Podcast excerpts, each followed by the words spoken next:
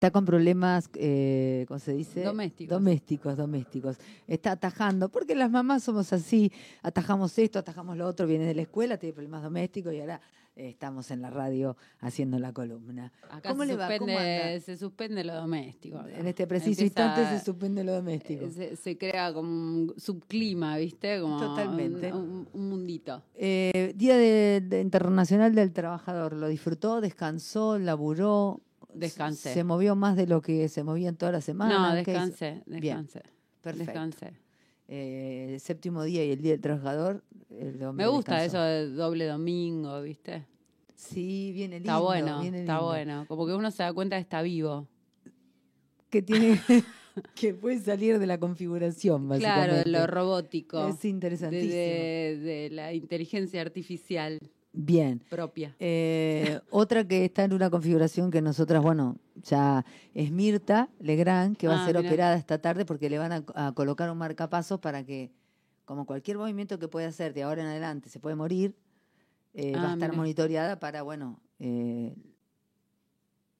long play, larga duración. ¿Cuántos años tiene? 90 y no me acuerdo. Mira. Vos sabés que Ida Vitale, poeta uruguaya que hemos, que hemos traído a este espacio, estuvo leyendo en el, en el Festival de Poesía Internacional que se hace en el marco de la Feria del Libro y tiene 99 años. ¿Perdón? 99, uruguayo. Uruguayo. Bueno, fantástico. Tremendo. Tremenda. Tremendo, ¿no? Bueno, y no estaba monitoreando. No, bueno, lo que pasa que la poesía, nada, los grandes poetas los atraviesa desde el principio al fin, ¿no? Lógico nunca dejas de. Claro, no, no se sabe cuándo abandona la poesía eh, al, poeta, pero siempre el poeta anda, anda cerca. Total. Eh, bueno, hoy tenemos un poetazo mexicano que además de ser poeta es artista visual, reside actualmente en la ciudad de Buenos Aires, es licenciado en artes visuales por la Universidad de Veracruzana de México, actualmente maestrando en lenguajes artísticos combinados en la Universidad Nacional de las Artes, Argentina. Su producción combina las artes visuales con otros lenguajes para explorar los límites entre diferentes disciplinas artísticas. Él es Jorge Medrano. Hola Jorge, ¿cómo estás? Hola, hola, ¿me escuchan? Perfecto. Ahí amo tu, tu, tu tonada. Hola. Bueno, eh, con Jorge nos conocemos de distintos espacios eh, de lecturas y bueno, tuve el honor de escuchar algunos de tus poemas, la verdad que hermosos. Eh, pero contanos cómo, cómo empezó esto de, escribir en tu vida. Pues primero como, o sea, en la adolescencia, nada, como que descubrí que se podía escribir. Eh, entonces, hola. Sí, te estamos escuchando. Eh, ah, ah, ok, ok. Eh, nada, entonces eso, empecé como a escribir cosas de, adolescente, digamos, y después, nada, dejé de escribir y ahí empecé la universidad y como que a través de las artes visuales volví a descubrir que también se podría como combinar, no sé, poesía visual, eh, me gustaba mucho la poesía concreta eh, de Brasil, entonces ahí como que eh, hice como ese primer cruce, digamos, entre, entre lo visual y, y, la poesía. Muchos poetas argentinos refieren este inicio, ¿no? de la escritura, los que refieren el inicio durante la adolescencia lo vinculan con su formación escolar, eh, con docentes que les acercaron algunas lecturas, con, no sé, eh, amigos adolescentes con los que compartían leer o escribir o escuchar determinada música. ¿Cómo fue en tu caso? Eh, sí, un poco la, sí, tenía un, no sé, recuerdo un profesor de la, de la prepa en México, sería como el secundario acá, eh, como que nos acercó como bastante a la literatura en general. Me acuerdo de haber escrito como un par de historias para esa clase. Eh, y, después creo que también la música fue como importante, como empezar a, pensar las letras. no solamente escuchar, sino ver qué estaban diciendo. Eh, no sé, recuerdo bandas mexicanas como Caifanes, son letras que me, que me gustaban mucho. Y después también, no sé, bueno, Nirvana y Queen, que eran como mis bandas favoritas. Bueno, un, eh, poquito grosos eran. sí. Eh, pero bueno, eso, y, sí, recuerdo que como que, o sea, la, primera vez que, me, que algo me impactó, un poema, digamos, eh, no, recuerdo exactamente cuál, pero fue con Rubén Darío. Cuando empecé, creo que leí Azul, oh. lo primero que leí de él, y fue como, o sea, para mí como, como algo muy, muy maravilloso fue como, digamos, como mi, entrada a la, a, la, poesía, como a través del modernismo. Eh, eh, y, te iba a preguntar, ¿sentís que todavía está ligada tu poesía a esos inicios o sentís que hubo de alguna manera un distanciamiento, un quiebre, no sé, como lo quieras llamar? Desde la práctica sí hubo varios quiebres. Eh, porque te digo que después, bueno, con la poesía concreta fue como completamente distinto. Pero, pero en esencia me parece que no, o sea, siempre como que vuelvo a, eh, no sé, sobre todo a leerlo o, a recordarlo, no sé, a Darío. Después me acuerdo también mucho de, Walt Whitman. Eh, o Emily Dickinson, que eran como cosas también que, o poemas o autores que no podía, no sé, me, conmovían mucho, me conmueven mucho. Eh, eh, eh, estamos hablando de una formación inicial en, en, tu país donde naciste, en ah, México. no. no, Darío sí. Y digo, la, formación literaria en México, o, por lo menos su historia literaria, la historia de las bibliotecas de México es bastante fuerte, ¿no? ¿Sentís que, que, hay poetas mexicanos que de alguna manera te abrieron la puerta o sentís que no? Que, que esto, ¿no? Como una eh, literatura por ahí más universal fue en tu caso. Eh, no, sí hay. Eh, bueno, aquí hay como dos cosas. Primero, o sea, de los, digamos, los famosos, los grandes. Creo que el primero fue Octavio Paz, cuando empecé a descubrir toda su parte como más experimental, después de irse a la India y, bueno, este recorrido como muy occidental, ¿no? De irte a Oriente y, volver como iluminado. Eh, esa, esa parte, no, Blanco, creo que es un poema que, que, me, que me, impactó. Pero después eh, creo que eran escritores como más emergentes quienes como que me, abrieron más la cabeza y que eran mis pares, ¿no? Cuando yo estaba en la universidad, eh, no sé, con un grupo de amigos eh, empezaron a hacer como eventos de poesía por, por toda la ciudad, que era Jalapa, donde yo vivía en ese momento. Y ahí fue cuando me enganché como a, ir a estos eventos y había micrófono abierto, entonces ahí como que empecé a, leer ya como para alguien, ¿no? No nada más para mí. Eh, en ese momento empezaste a estudiar artes visuales, vos decías, dejé de escribir y empecé a estudiar. Eh, y de mm. alguna manera esa formación me volvió a acercar a la literatura.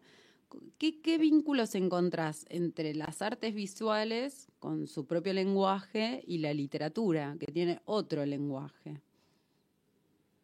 Sí, eh, primero que, o sea, en, cuestión como al escribir, bueno, las letras también son dibujos, ¿no? Eh, de cierta manera. Eh, o sea, las letras como el grafema, digo. Claro. Los dibujitos. Eh, de hecho, un amigo de este grupo que digo que nos juntábamos a hacer estos eventos, una vez dijo como que la, la, poesía o, la letra o la escritura es como un dibujo como muy abstracto, lo más abstracto que se puede dibujar es eso. Entonces, desde ese lado creo que ya están ligados, ¿no? Tienen como una parte visual que es de alguna manera necesaria para poder registrar y después llevarlo a la voz. Entonces ya en sí como ese primer cruce a mí fue como el, que me como que me hizo ruido, como que se puede hacer. Eh, pensando como el escribir como un acto también de dibujar. Pero la escritura te em, proponía otra cosa, digo, o, o, consideras que las artes visuales te eran insuficientes y la literatura podía permitirte algo más? Eh, eh, sí, eran insuficientes, pero para, para, como para mi búsqueda, digamos. O sea, había un momento en el que, eh, no sé, yo nunca fui como muy disciplinado, por ejemplo, para el dibujo o para cosas como más técnicas. Entonces ahí es cuando como que me, me, empujaba a, como empujaba los límites, a decir, bueno, ¿qué puedo hacer ahora si, si, no me quiero poner a dibujar o a practicar? Entonces empezaba a escribir, ¿no? en los dibujos o eh, como que empezaba... Como los márgenes, sí, a digamos, o, a, o a intervenir el dibujo.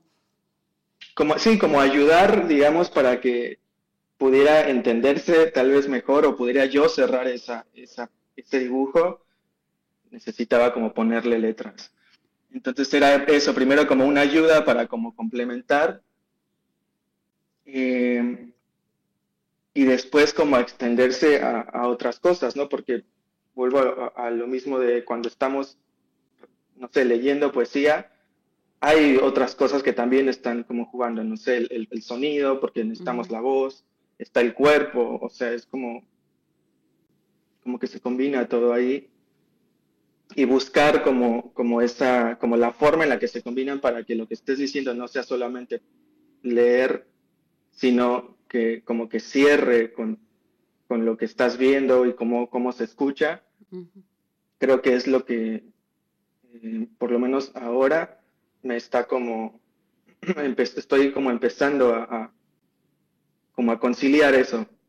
Eh, en elementos. En, estas búsquedas ¿no? de distintos lenguajes artísticos, eh, decíamos que vos explorás los límites. ¿Crees que hay límite? Digo, ¿crees que finalmente, después de la exploración, después del dibujo con letras del poema, con eh, o la lectura del poema con otros elementos, digo, ¿crees que finalmente el lenguaje queda corto? Cualquiera sea. ¿El lenguaje en general? o, en artístico. Ah, eh, sí, pero lo, lo, creo que lo que más me, motiva es que darme cuenta que esos límites no son inamovibles, o sea, siempre es elástico todo. Y entre más estires como esos límites, puedes como encontrar eh, como esa, eh, no sé, como ese hueco en el que cabe algo que tal vez antes no estaba. ahora no, recuerdo quién exactamente, pero lo debes haber escuchado alguna vez. Hay muchos escritores que dicen que escribir es siempre fallido, ¿no? Como que siempre estamos sobre la falla. Eh, digo, y por eso volvemos a escribir en todo caso, porque no, porque no, no lo logramos eh, en primera instancia, porque no terminamos de decir, porque...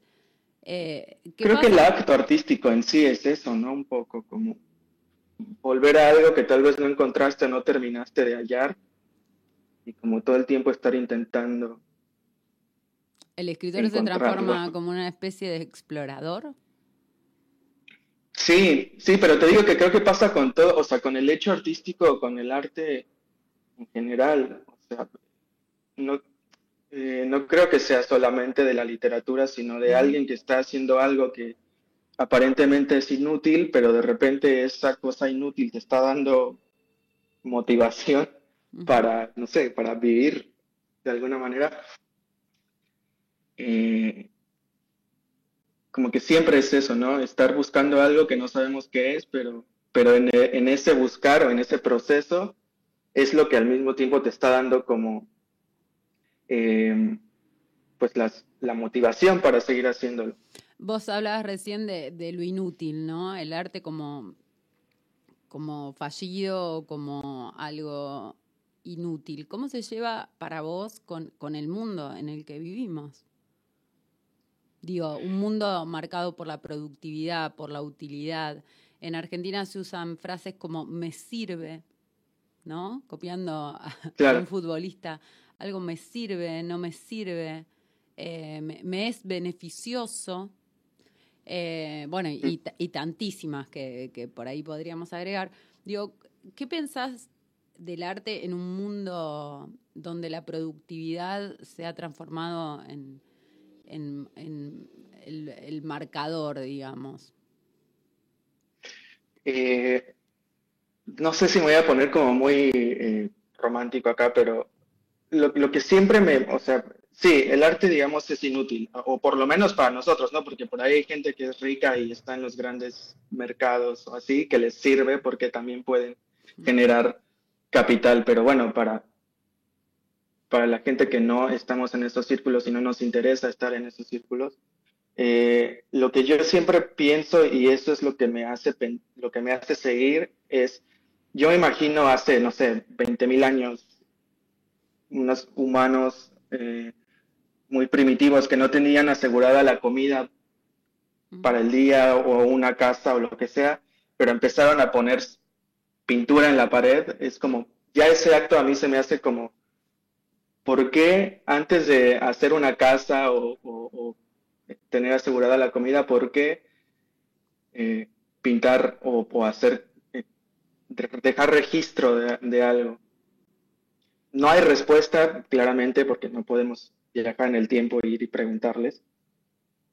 Pero, pero ya eso a mí se me, me, hace como, me genera algo que es, eh, no sé, si, si esas personas en ese momento lo estaban haciendo sin ningún fin más que el hacerlo.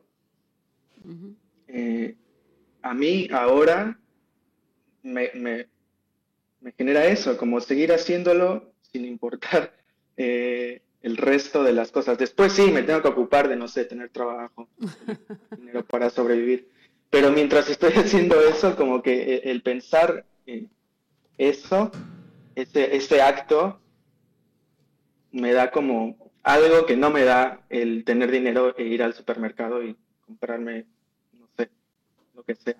Se me vienen varias cosas a la cabeza, ¿no? Una es un ensayo que ahora no recuerdo el nombre, de Mary Oliver, que está en la escritura indómita, donde ella dice, eh, habla de los distintos yoes, ¿no? Y habla, y lo diferencia del yo creativo, ¿no?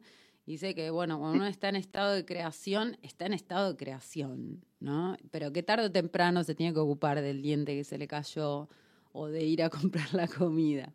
Eh, me, hiciste acordar un poco a eso, ¿no? Como que, bueno, hay, un yo más social que, que, nos demanda, ¿no? Volver como e, ese regreso al mundo en el que vivimos. Eh, eso por un lado. Y por otro lado te iba a preguntar, porque vos te fuiste a los tiempos prehistóricos, cuando los seres humanos empezaron a hacer registros, podemos pensar en los primeros relatos orales, ¿no? Podemos pensar en varias cosas, pero digo, todo eso tiene que ver con, con la incertidumbre que finalmente nos toma a todos los seres humanos, digo, tiene que ver con la inevitabilidad de la muerte. Mm, no sé, tal vez sí, o sea, el hecho como decir, bueno, estamos aquí y de repente ya no estamos porque morimos o porque se nos desgasta el cuerpo, eh, puede ser, puede ser, sí, como que esa, esa cosa o esa sensación que nos genera el estar ante algo que no sabemos eh, lo que es, eh, tal vez un poco sea eso, como bueno, como, intentar sobrevivir a eso, ¿no? Dejar algo que dé cuenta que estuve aquí. Eh, bueno, volvamos un poquito a tu poesía. Si tuvieras que decir cuáles son eh, las obsesiones que aparecen en, eh, que aparecen en tu escritura, ¿cuáles serían? creo que van cambiando, pero, pero, me gusta mucho como lo, lo, no sé, como lo contemplativo y el drama. Eh, son como cosas que me... Que, drama en el sentido como casi telenovelesco, ¿no? Como muy, eh, eh, no sé, como muy Almodóvar, algo como sufriente, pero, pero, pero, no sé, contemplativo. Me gusta mucho como explorar eso. Eh, pero después, no sé, cambia. Ahora, por ejemplo, estoy como terminando un poemario para Kevin Costner, porque soy muy fan de Kevin Costner. Entonces, eh, nada, estuve haciendo eso, revisando sus películas eh, y, explorando como qué era de mi vida o cómo atravesó mi vida, como esa figura. Eh, y esa, digamos, es como mi, obsesión ahora, terminarlo. a la hora de escribir, ¿escribís, digo, diariamente? Esta es una pregunta que siempre hacemos y, que en general reviste múltiples respuestas, pero eh, viste que hay gente que escribe todos los días. Sí. Hay gente, y, eh, estamos los otros los que no. ¿Qué te eh, Sí, yo sí lo intento hacer todos los días, aunque sea revisar o volver o cambiar. Pero siempre intento como tener ese, ese momento, aunque sea 15, 20 minutos, de sentarme y lo que te decía de no, nunca tuve disciplina para el dibujo, para otras cosas, pero para, para esto, eh, como es tan inmediato, creo que por eso estoy tan ansioso que no puedo estar mucho tiempo con algo. Entonces, por eso tomo como momentos cortos para sentarme y hacerlo. Entonces sí, intento todos los días. Y cuando te sentás, ¿escribís, digo, un poema nuevo o, o revisás, reescribís cosas viejas? Eh, depende, porque generalmente estoy como anotando cosas todo el tiempo en el celular o así, cuando a veces se me ocurren ideas o cosas. Y eso sí es algo que me dejó la, la Universidad de Arte, tener siempre como un cuaderno o algo para anotar ideas. Eh, a veces no tengo el cuaderno y lo anoto en el celular. Y tengo como notas infinitas así de cosas que fui anotando, no sé, versos o palabras. ¿Y cómo laburas después con eso? ¿Cómo trabajas después con eso? Digo, ideas anotaciones sueltas. ¿Cómo, ¿Cómo lo llevas eso después a un proceso de escritura de un poema? Eh, los, los eh, depende, o sea, si es, por ejemplo, un verso, a veces me acuerdo que había escrito eso y dije, ah, ok, esto me sirve para la idea que tengo ahora, entonces lo retomo. O si no, a veces lo, lo, lo, lo fuerzo y entonces agarro versos o agarro cosas que había escrito y digo, bueno, y digo, bueno, con esto vamos a hacer algo. Como que se puede hacer. una vez escrito. Una vez escrito, viste que eh, muchos poetas, eh, ahora usamos la, la, computadora, ¿no? Pero hay distintas carpetitas. Eh, en la carpeta general poemas, aparecen como distintas carpetas. Hay gente que las divide en, en, libros, hay gente que divide en borradores, hay gente que divide en esto nunca lo publicaré. ¿Cómo es en tu caso? Eh, no, yo no tengo carpetas, tengo en, las notas que están como sincronizadas de la compu con el celular. Entonces, te digo, tengo estas notas infinitas que voy dejando ahí. Y cuando ya lo paso a, como a un procesador de textos, eh, es porque ya tengo la idea y porque ya tengo como eh, lo que voy a hacer con eso que había anotado. ¿Te pasó encontrarte así con algo muy, muy viejo de repente? ¿No? Porque cambiamos de computadora, cambiamos de celular, ¿no? Y, cuando uno escribe, va escribiendo como en cualquier lugar. Llega un punto que, es lo que está ahí a mano, ¿no? Si no tenés eh, carga en el celular y la computadora está apagada, vas a tardar demasiado, entonces agarras cualquier papel, ¿no? Algo para, para poder anotar rápidamente. Digo, ¿te pasó alguna vez encontrarte con algo que dijiste, wow, qué bueno esto? ¿Sorpresivamente eh, inversa? No sé si qué bueno esto, pero sí tengo, eh, de hecho tengo lo que había escrito cuando era adolescente todavía, o sea, tengo ahí en, alguna carpeta todas estas cosas. Eh, las tengo todavía y después tengo, no sé, otras. ¿Qué, consideras acerca de esa escritura cuando volvés a esos textos? Nada, me dan ganas de abrazarme porque era como, como ay, o sea, no sé, como llevar toda esa furia adolescente a, la escritura es como, creo que en ese momento tal vez habría sido mejor darme un abrazo. O no sé si mejor, pero digo, había formas como de resolver eh, cuestiones que, que a lo mejor afortunadamente no se resolvieron, ¿no? Y por eso seguí escribiendo, pero, pero, pero sí, era una escritura como muy visceral y muy, eh, o sea, sin pensar, eh, que no, no, no sé. Después aprendí a... ¿Cómo? No, te iba a preguntar si esa escritura visceral después la pudiste reescribir de manera que no fuera tan catártica, ¿no? Como demasiada ebullición de emociones, llega un punto es una bola de, cosas. ¿Pudiste reescribir algo? Sí, sí. No, no reescribir porque, eh, de hecho es, algo que quiero hacer, pero nunca me he sentado a hacerlo. Pero sí a tomar temas y, y, y, como volver a trabajarlos ahora que ya está todo como superado, ¿no? Que ya no, ya no se escribe desde ese lugar, sino eh, por ahí desde un lugar como más racional, como más estructurado. Eh, pero me parece interesante ver esto, o sea, como ver esa, esa evolución, que creo que también eso es algo que me dejó la Universidad de Arte, es como volver siempre a lo, para ver el avance o para ver el cambio o revisar los temas o ver, da cuenta un poco de cómo, cómo pensaba en ese momento, ¿no? Cómo pensaba la escritura, cómo pensaba la poesía. Eliminás, y a veces... eliminás cuando te encontrás con algo que, decís, no, no, esto no, no vale la pena. ¿Te pasó alguna vez encontrar algo que escribiste y decís, no, esto no vale la pena y eliminarlo? Bueno, antes los quemaban, ¿no? Ahora, como no imprimimos todo, no, no quemamos. Eh, la verdad es que no, y no porque diga, ay, todo vale la pena, no, no, pero no, no lo hago, como que no me, no me, no me genera conflicto ver eso. Eh, te digo, me gusta porque es como, bueno, vuelvo un poco al pasado, ¿no? Como, es como ver una fotografía o algo así. Eh, por eso me gusta tenerlos ahí. Vos decías, eh, hoy me gustaría volver a algunos textos porque hay cosas que ya por ahí las superé, entonces podría reescribirlos de otra manera, mencionando textos donde había una ebullición de sentimientos bastante fuerte. Digo, ¿la poesía tiene que ver, eh, es un cruce entre la emoción y el pensamiento o no?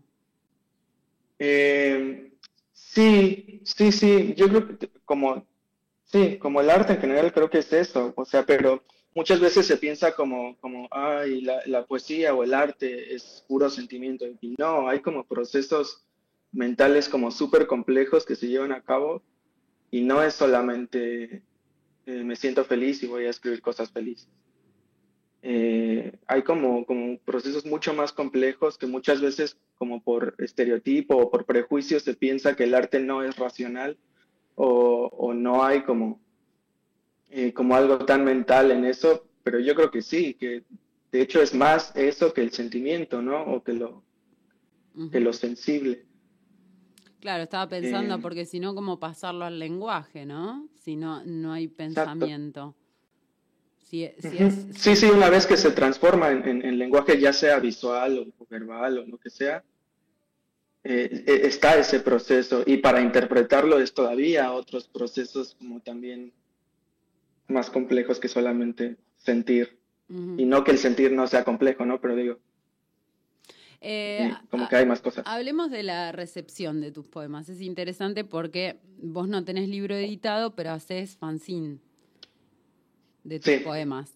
Eh, digo, ¿te pasó encontrarte con algún lector que te dijera, hiciera referencia a alguno de tus poemas? ¿Qué te pasó con eso, con la recepción de tus poemas?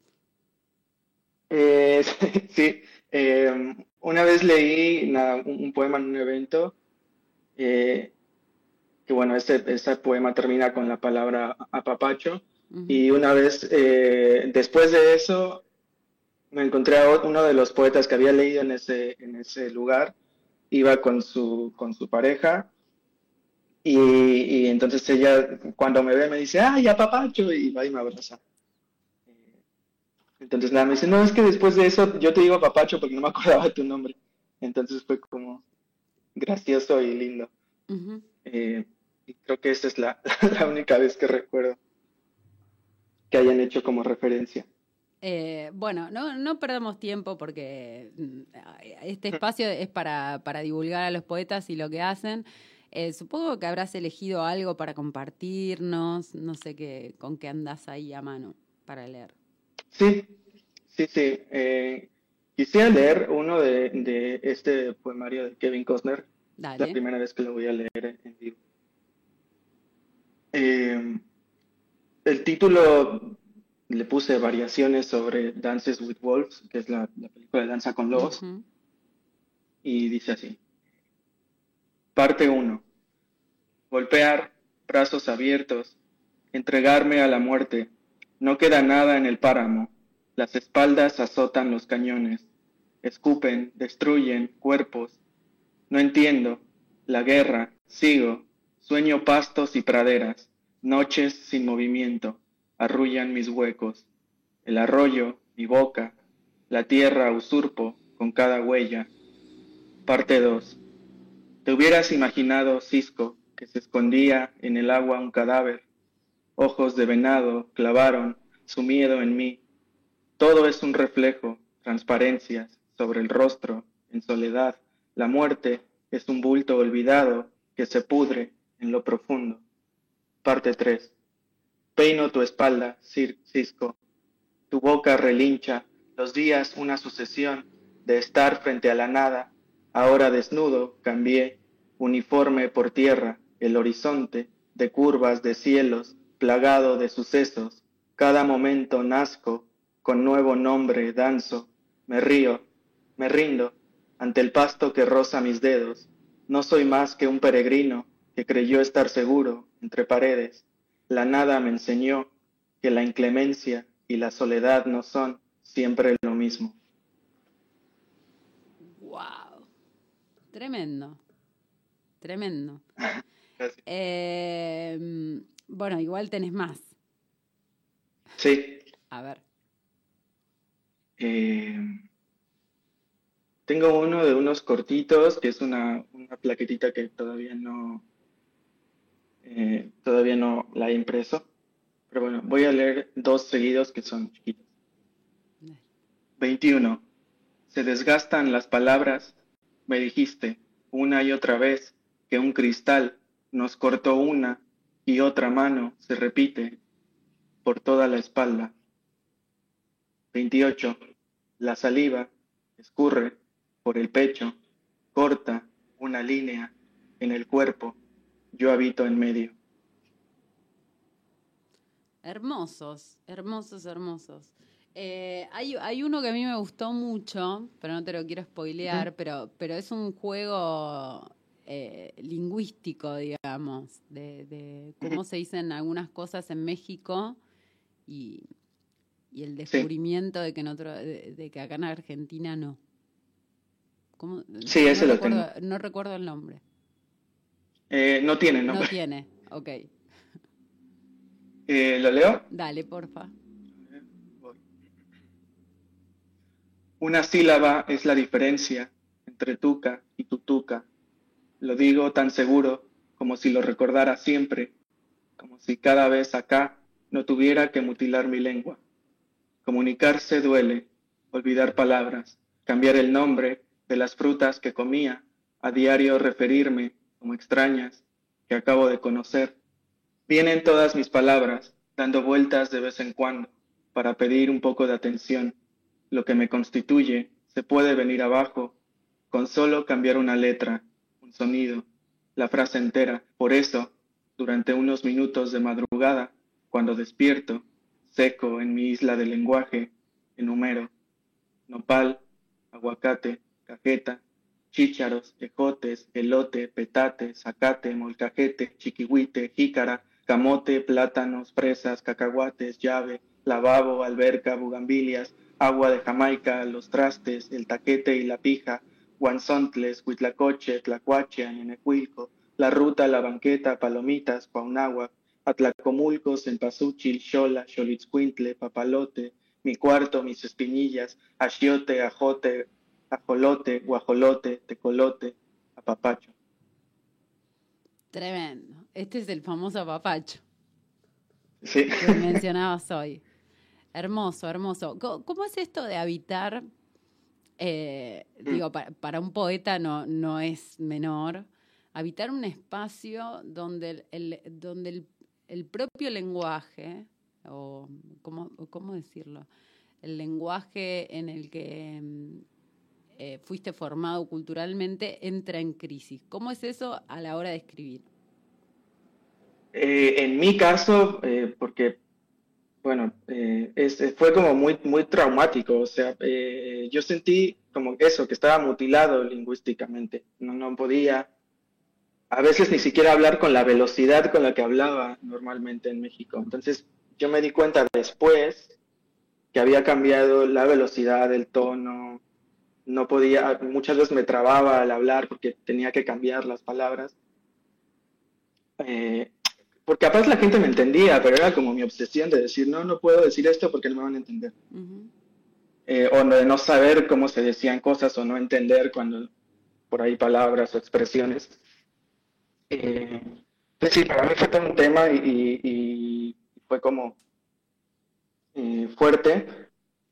Pero después, nada, cuando me empecé como a sentir más argentino, digamos, ahí fue cuando ya como que bajó mucho ese estrés. Y dije, bueno, voy a hablar como hablo y si me entienden o si se me sale alguna palabra, bueno, la explicaré y bueno. Y ahí me relajé mucho. Eh, a la hora de escribir, ¿qué te pasó? Supongo que no es la misma escritura tampoco, ¿no? En cuanto a esto, eh, ¿no? A, a, repensar constantemente el propio lenguaje. Sí, ahí tenía más libertad cuando escribía. Y no solamente para poner por ahí palabras de México, sino también para adoptar las palabras de acá. Ahí me sentía más libre. Escribiendo. Eh, la, es, muy interesante porque digo, si hay algo que, que, le da identidad a un poeta es el, el, lenguaje poético, ¿no? Pero esta, esta identidad, ¿no? Mexicana, viviendo en Argentina, eh, vos decías, bueno, me siento con libertad a la hora de escribir, eh, ¿te fortalece de manera tal como para, para hacer más hincapié todavía en las diferencias o en las similitudes o, es indistinto? Eh, yo creo que depende, como qué, sentido le quiera dar al, poema. porque, por ejemplo, para este que leí al final, Sí, ahí hay como una intención de, marcar esa diferencia y de, y como marcar también mi lugar ¿no? en, el, en, el, que estoy, en el que existo. Eh, pero, pero después hay poemas en los que siento que no, o sea, como que no van por ahí y exploro otras cosas. Entonces, sí, pero depende. Claro. No, no, no, no cerrado exclusivamente a eso, por supuesto. Eh, ¿Tenés, Jorge, uno más para cerrar? Em, sí, voy a leer uno que, eh, nada, vi la entrevista con Beto la semana pasada y como que me acordé también, como me hizo acordar como a, la, mi época como de querer usar el lenguaje científico. Eh, nada, este es un poema que está en una antología de una editorial de Córdoba este que bueno, se llama reacción de síntesis. A más B igual a C. A, un reactivo puro, de estructura irregular, concebido en tormentas de plasma. B, un complemento inesperado, fuente de la vida, estructura cambiante. C, resultado inmortal guardado en la memoria. Síntesis nuestra, expansión del universo generado en la oscuridad de las almas, más allá del rayo infrarrojo, espectro de sensaciones alteradas por el éxtasis de una reacción que como resultado creó un astro de materia oscura que viaja en hoyos negros entre el tiempo y el espacio. No morirá nunca y cambia, se eleva, traga el polvo de estrellas, estalla y destruye satélites, devora metales, y todo termina en un diamante de múltiples reflejos saliendo de tus ojos. Tremendo, tremendo. Gracias, gracias. Escúchame, si, si los oyentes quieren leer cosas tuyas, ¿a dónde van? eh, en mi Instagram, Jorge-Medrano M. Y ahí subo cosas y seguro nada, cuando por fin imprima mis... Tengo como tres plaquetas que tengo que imprimir, pero bueno, estoy ahorrando para, para imprimirlas. Eh, bueno, y si no, vas a tener que hacer como un cafecito y que todos ahí aportemos para la impresión de las plaquetas, que estaría muy bien. Eh, te agradezco muchísimo que hayas pasado por este espacio. Espero que prontito nos volvamos a encontrar. Seguro, gracias. Muchas gracias por la invitación. Un abrazo gigante. Bueno, así pasaba, así pasaba la columna de